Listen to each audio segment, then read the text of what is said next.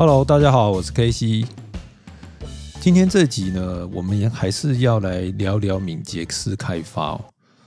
但是这集我要谈的题目，呃，是敏捷宣言。不过我的角度可能跟呃不太一样，我会从专案经理的角度出发，来看看敏捷宣言的内容。先来大概讲一下什么是敏捷宣言以及它的来源哦。其实，在二零零一年的时候呢，就是在这个软体界有十七位大佬哦，他们聚集在一个犹他州的这个度假村里头，就一起来讨论说，怎么让专案软体的专案开发呢，能够更有效率哦，减少这些失败的率、失败的机会。那最后他们总结呢，就是发表成一个这个敏捷宣言哦，总共有四项。这个四个项目呢，他们希望借着呢，就是协助他人进行软软体开发哦，发掘优良的软体开发方式。那他们有总共有四个价值观哦，我来念一下：个人与互动重于流程与工具，可用的软体重于详尽的文件，与客户合作重于合约协商。回应变化重于遵循计划，那就是它就是左右两侧哦，就是各有四项价值观做对比。那就敏捷宣言的看法而言呢，他认为右边的项目有它的价值，但是左边呢，他们应该是要更重视。那右边的价值就是流程与工具啊、文件啊、合约协商啊、遵循计划等等。那左边的项目呢，就是个人与互动、可用的软体、客户合作跟回应变化。那这就是敏捷宣言里头最基本的部分了。它衍衍生出来还有十几条 principle，这边我们大概是没有时间讲了，但是让大家可以去有兴趣的人可以在 Google 上查查看。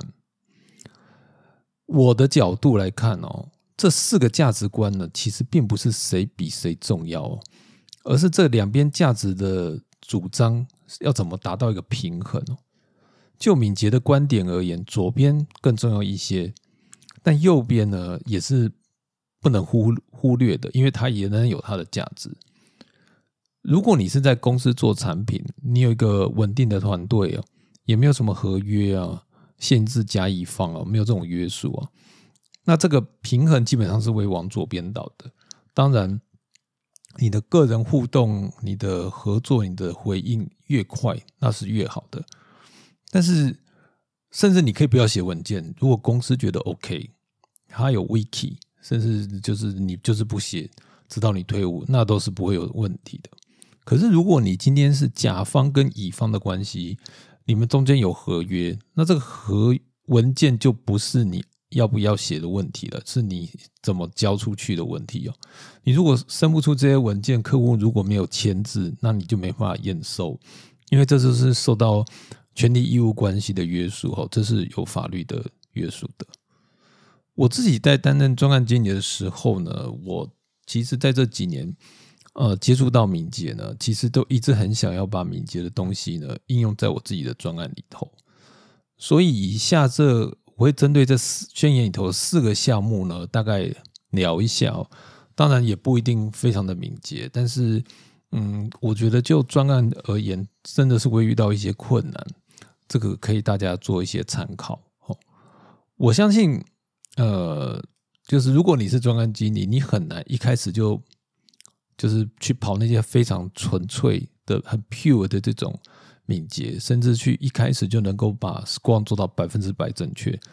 但是我觉得我们是可以透过渐进的方式哦，调整我们的价值观，让我们的专案更有弹性，反应更快，然后风险也许可以降得更低。好，那我们开始吧。第一条是个人的个人与互动跟流程与工具哦。一般在让甲乙双方的案子的时候，其实都有。定期回报的机制哦，呃，可能很久以前大家都很放心哦，所以就是一两次的期中报告加一个期末报告就结束了，就是公家机关案子通常都是这个样子。但是这通常有个问题，就是你可能要做到最后一刻呢，客户才会发现你做的东西不是他要的，甚至你可能做歪了，或根本就做不完，那客户会在最后一刻才意识到你做不完。那很多客户最后都不是用这种方式哦，他们就会有开始有一些流程或有一些工具来确认这些乙方的厂商呢，真的能够照进度完成，不会乱搞。哎，他们想要知道到底发生了什么事。那市面上有很多专案管理的工具哦，比如说像像 Microsoft 有 Project，有像 Menti 这个免费的，或者像 G 啦哦这些，就是这些各种不同的工具呢。其实有时候客户会拿来搭配月报啊，或是周报，它都是避免类似的情况发生。然后近年来呢，其实因为大家在软敏捷嘛，其实也非常流行，就是跟客户开每日的站会，那可以更这个及时的了解。案子的进度与发展，只是说这种站会有时候就不是你想开就开得成的，因为大家手边都有非常多的案子，你很忙，客户有时候比你还要更忙。还有一个考量点就是说，这个你有时候来开这十五分钟的站会哦，可能你对你而言就一个案子，但是客户可能手边有好几个不同的系统要管，那大家在这个状况来 switch switch。switch 来 switch 过去，很多事情都没办法做，因为你知道，我要切换工作，有时候要从这个 myself 切过去，其实要花掉成本也是有的，它甚至会超过你本身做事情的花的时间。然后再来就是在甲乙双方这种案子里头，如果两边一起开站会，很容易就会流于 daily review，那这就跟原来这个站会的精神有点不太一样哦。那再来就是，如果你案子非常小，只有两到三个人，你需要每天开站会吗？因为你每天拉人来开站会，这个其实也很没 sense。因为这些人可能他们一周才会有一次到两次的的的的工作有进展。那我要表达的其实是这些个人与互动啊，其实是跟流程其实一体两面的，它其实会受到主客观的影响。受客观影响，环境有时候还更大。好，所以因为实际的状况有一些限制会发生，但是我会仍然鼓励大家，甚至 PM 跟工程师跟客户多接触、多交流，因为你不一定要利用正式的会议才能够跟客户有互动。现在有什么 Line 啊，有 Teams 啊，各种东西哦，你有时候可以主动出击，在这个工具上呢，在群组上呢，直接就去去问、去讨论。哦，那情况允许，我会比较 prefer 面对面。可是因为现在有疫情嘛，可能电话或 chat 会更有效。那 chat 又是更不打扰人的方式。哦，那这个东西，如果你愿意抛出球，对方大部分也会回。那这种非正式的活动呢，就比较能够拉近大家的关系哦，减少沟通的门槛。好，所以我就想说，这就是一个，也是一个平衡。第二个就是可用的软体跟。详尽的文件哦，这这我讲一个梗哦，就是工程师第一讨厌的事情呢，就是写文件跟写注解。那大家知道第二讨厌的事情是什么吗？就是别人不写文件也不写注解。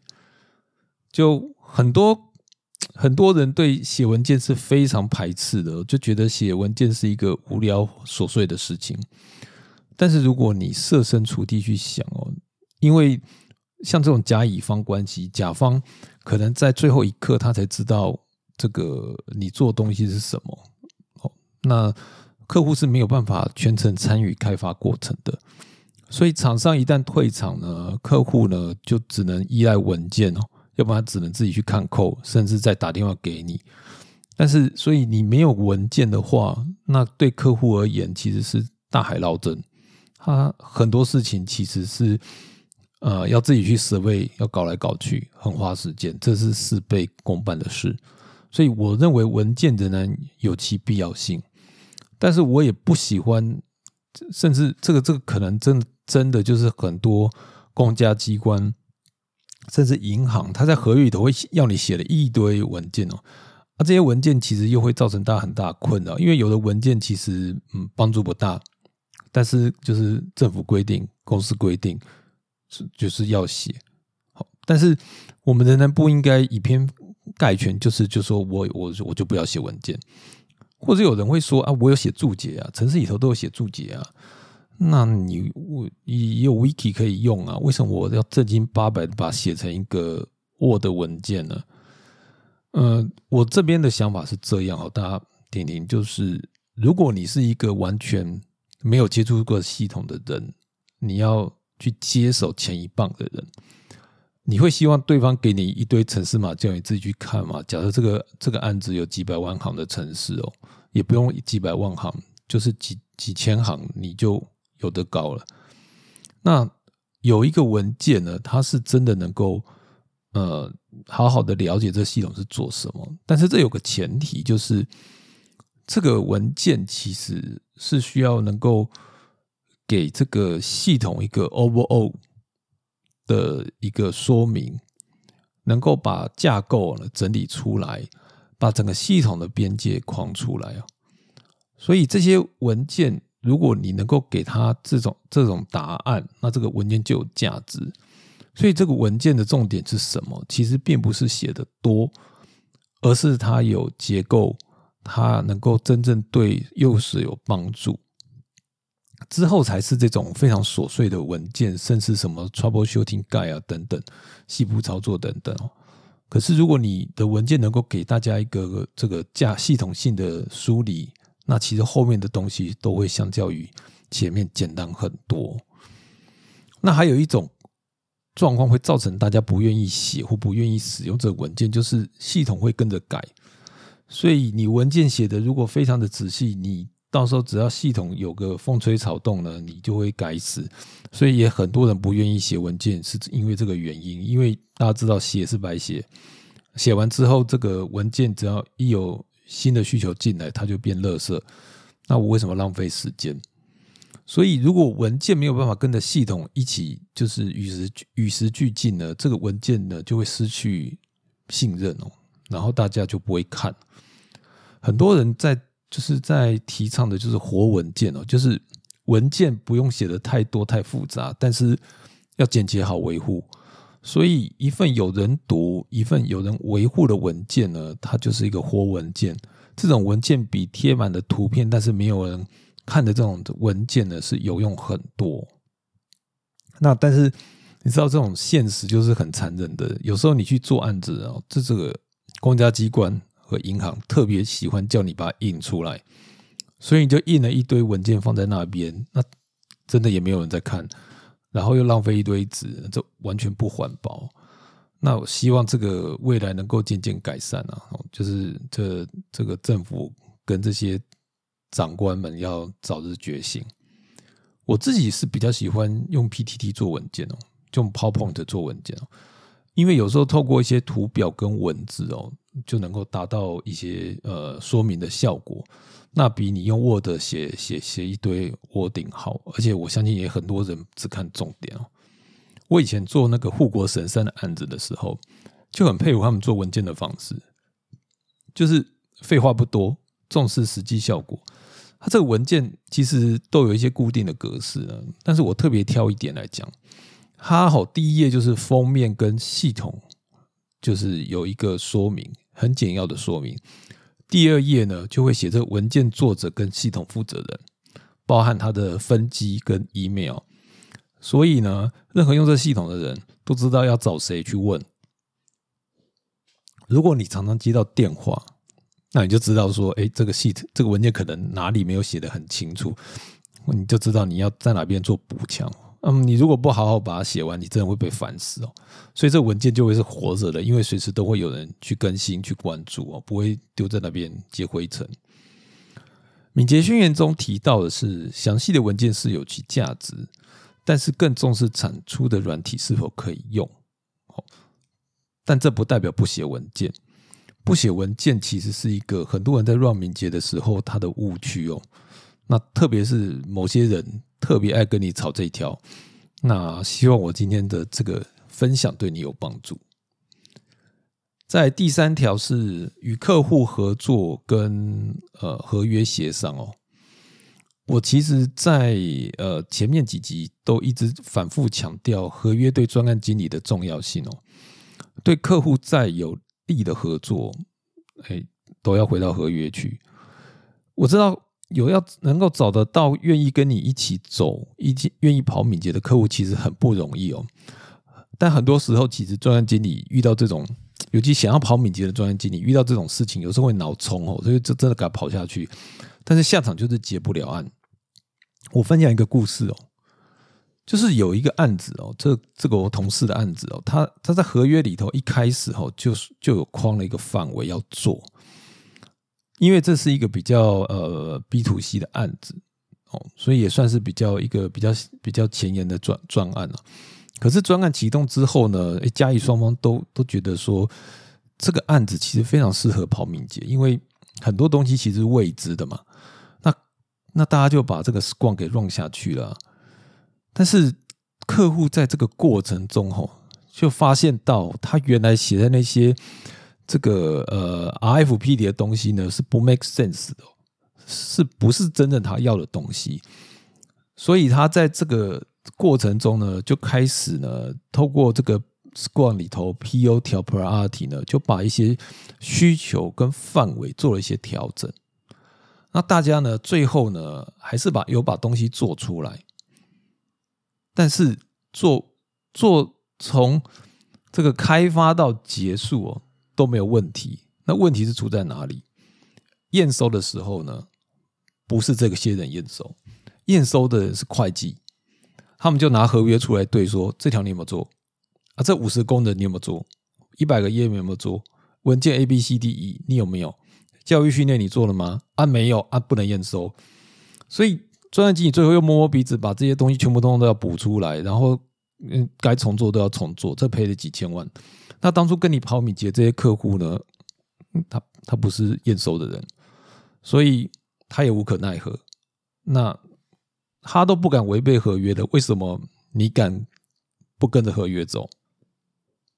所以我们应该要谨记在心的是，合约就是专专案经理这个最重要的这个 Bible，那个也是导入敏捷最大的门槛。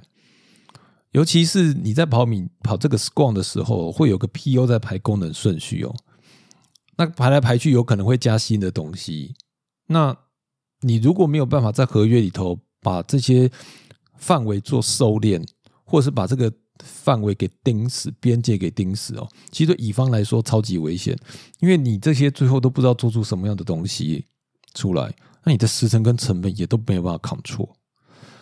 敏捷合约其实是整个很多这种乙方的这种系统整合商啊，不管是外商或者是本土的厂商，在讨论的话题都会有谈到这个敏捷合约的部分。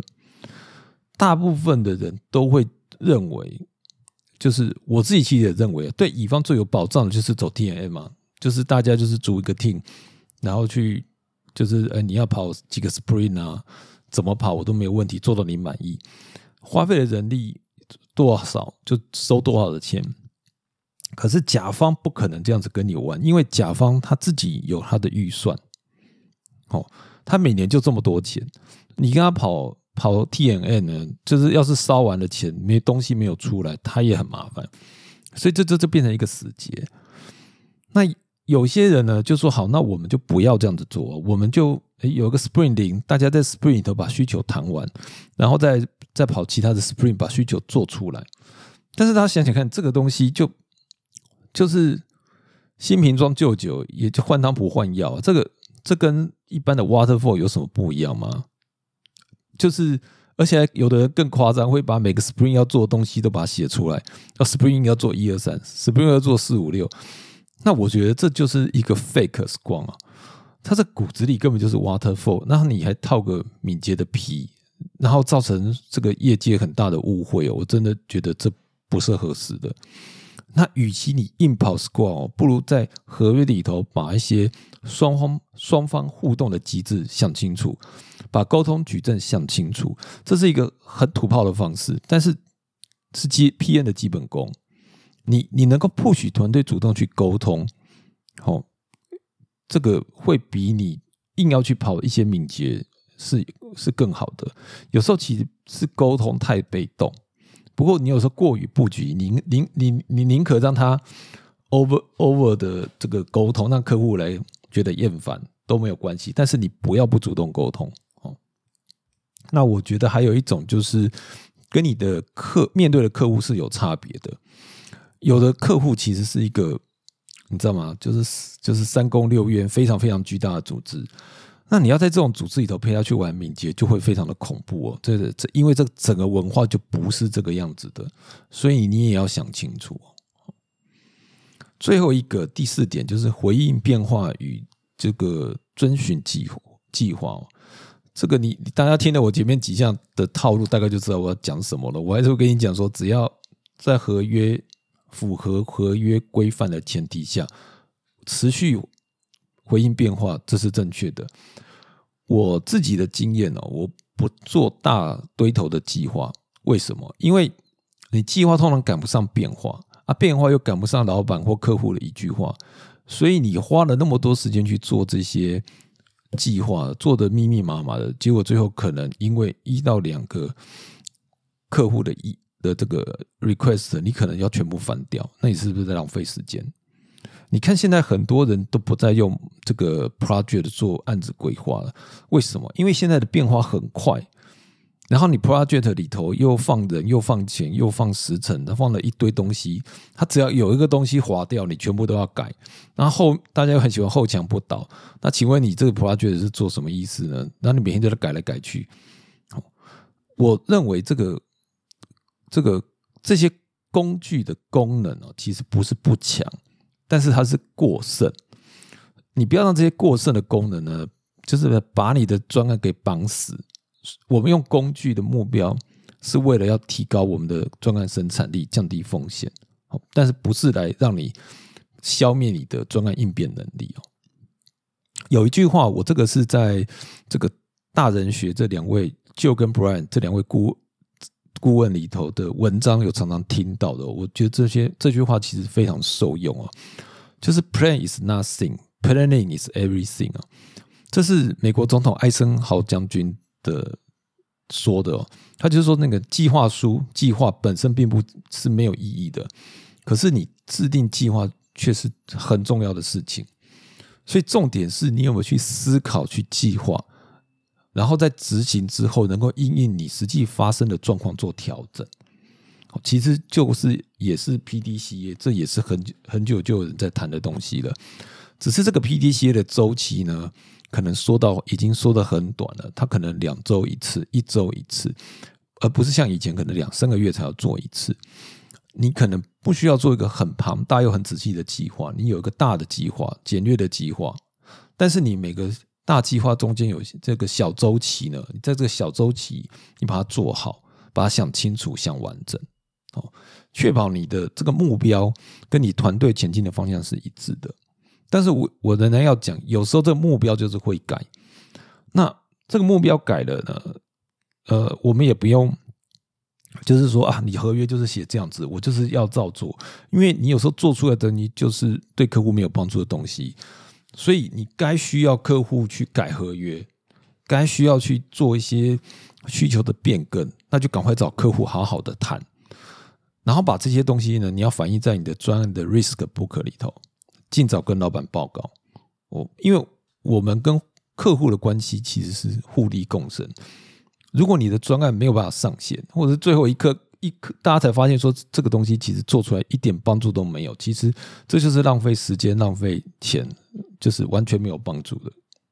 好，好，我大概把这四个价值观呢跟大家呃聊了一下哈。其实大家可以发现，我我对这个这个这四个宣言也不是完全都 align 哦。嗯，但是我基本上大方向是支持，能做就尽量做。但是受限，我现在的角色呢，可能是专案经理。然后呢，我们有一些合约的约束。那做专案经理，其实有个很重要目的，就是要保障公司的利益嘛。所以这仍然会有一些 gap 存在。那最后呢，我有一些建议可以给这个想导入敏捷式开发的 PM 哦。第一个，这这也是老话，就是合约仍然是你最重要的事情，然后放在心上哦。你如果要让敏捷，你合约就要把敏捷的议题考量进去。那再让敏捷有个前提，就是跟客户之间要能够彼此互信。好，在这个互信的前提下，大家来调整来来来建一个这个符合的合约架构，然后你的专案金三角范围、成本、时间怎么纳入考量？好，你不要跑敏捷的时候一股热，呃，验收的时候就惨兮兮哦。这个是呃，我想大家都不想见到的。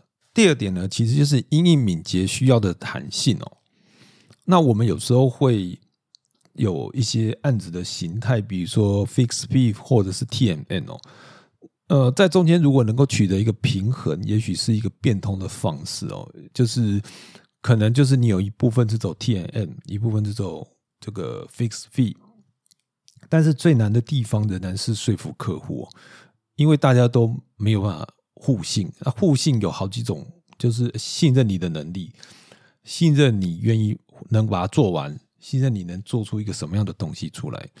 那这些东这些这些，就在你起案的时候，其实都要跟客户好好的谈清楚。再就是客户有很多不同的角色，有的是使用者，有的是验收的人，有的是 sponsor，但是他可能不会在里头。那他们的利益有时候是有冲突的，请先确定最后的是哪一个人可能让你结不了案，那不然的话，你这样子撞下去，敏捷你一下去呢，最后真的是就是敏捷式开发变成敏捷式自杀。第三点呢是呃互动与合作一直都是专案管理最核心的价值，我认为它跟敏捷完全没有冲突，不管你用什么样的方式哦。呃，专案经理就应该把这个互动跟合作呢放在我们的这个比较高的 priority 里头，因为你要成事，要能够把事情做完做成功，都需要双方互动跟合作。最后呢，每个案子其实都是不同的嘛，所以我们第一集就有讲过，专案就是完每个案子完全都长得不一样。那有时候真的就是要看你用一些创意去突破你现在的框框哦。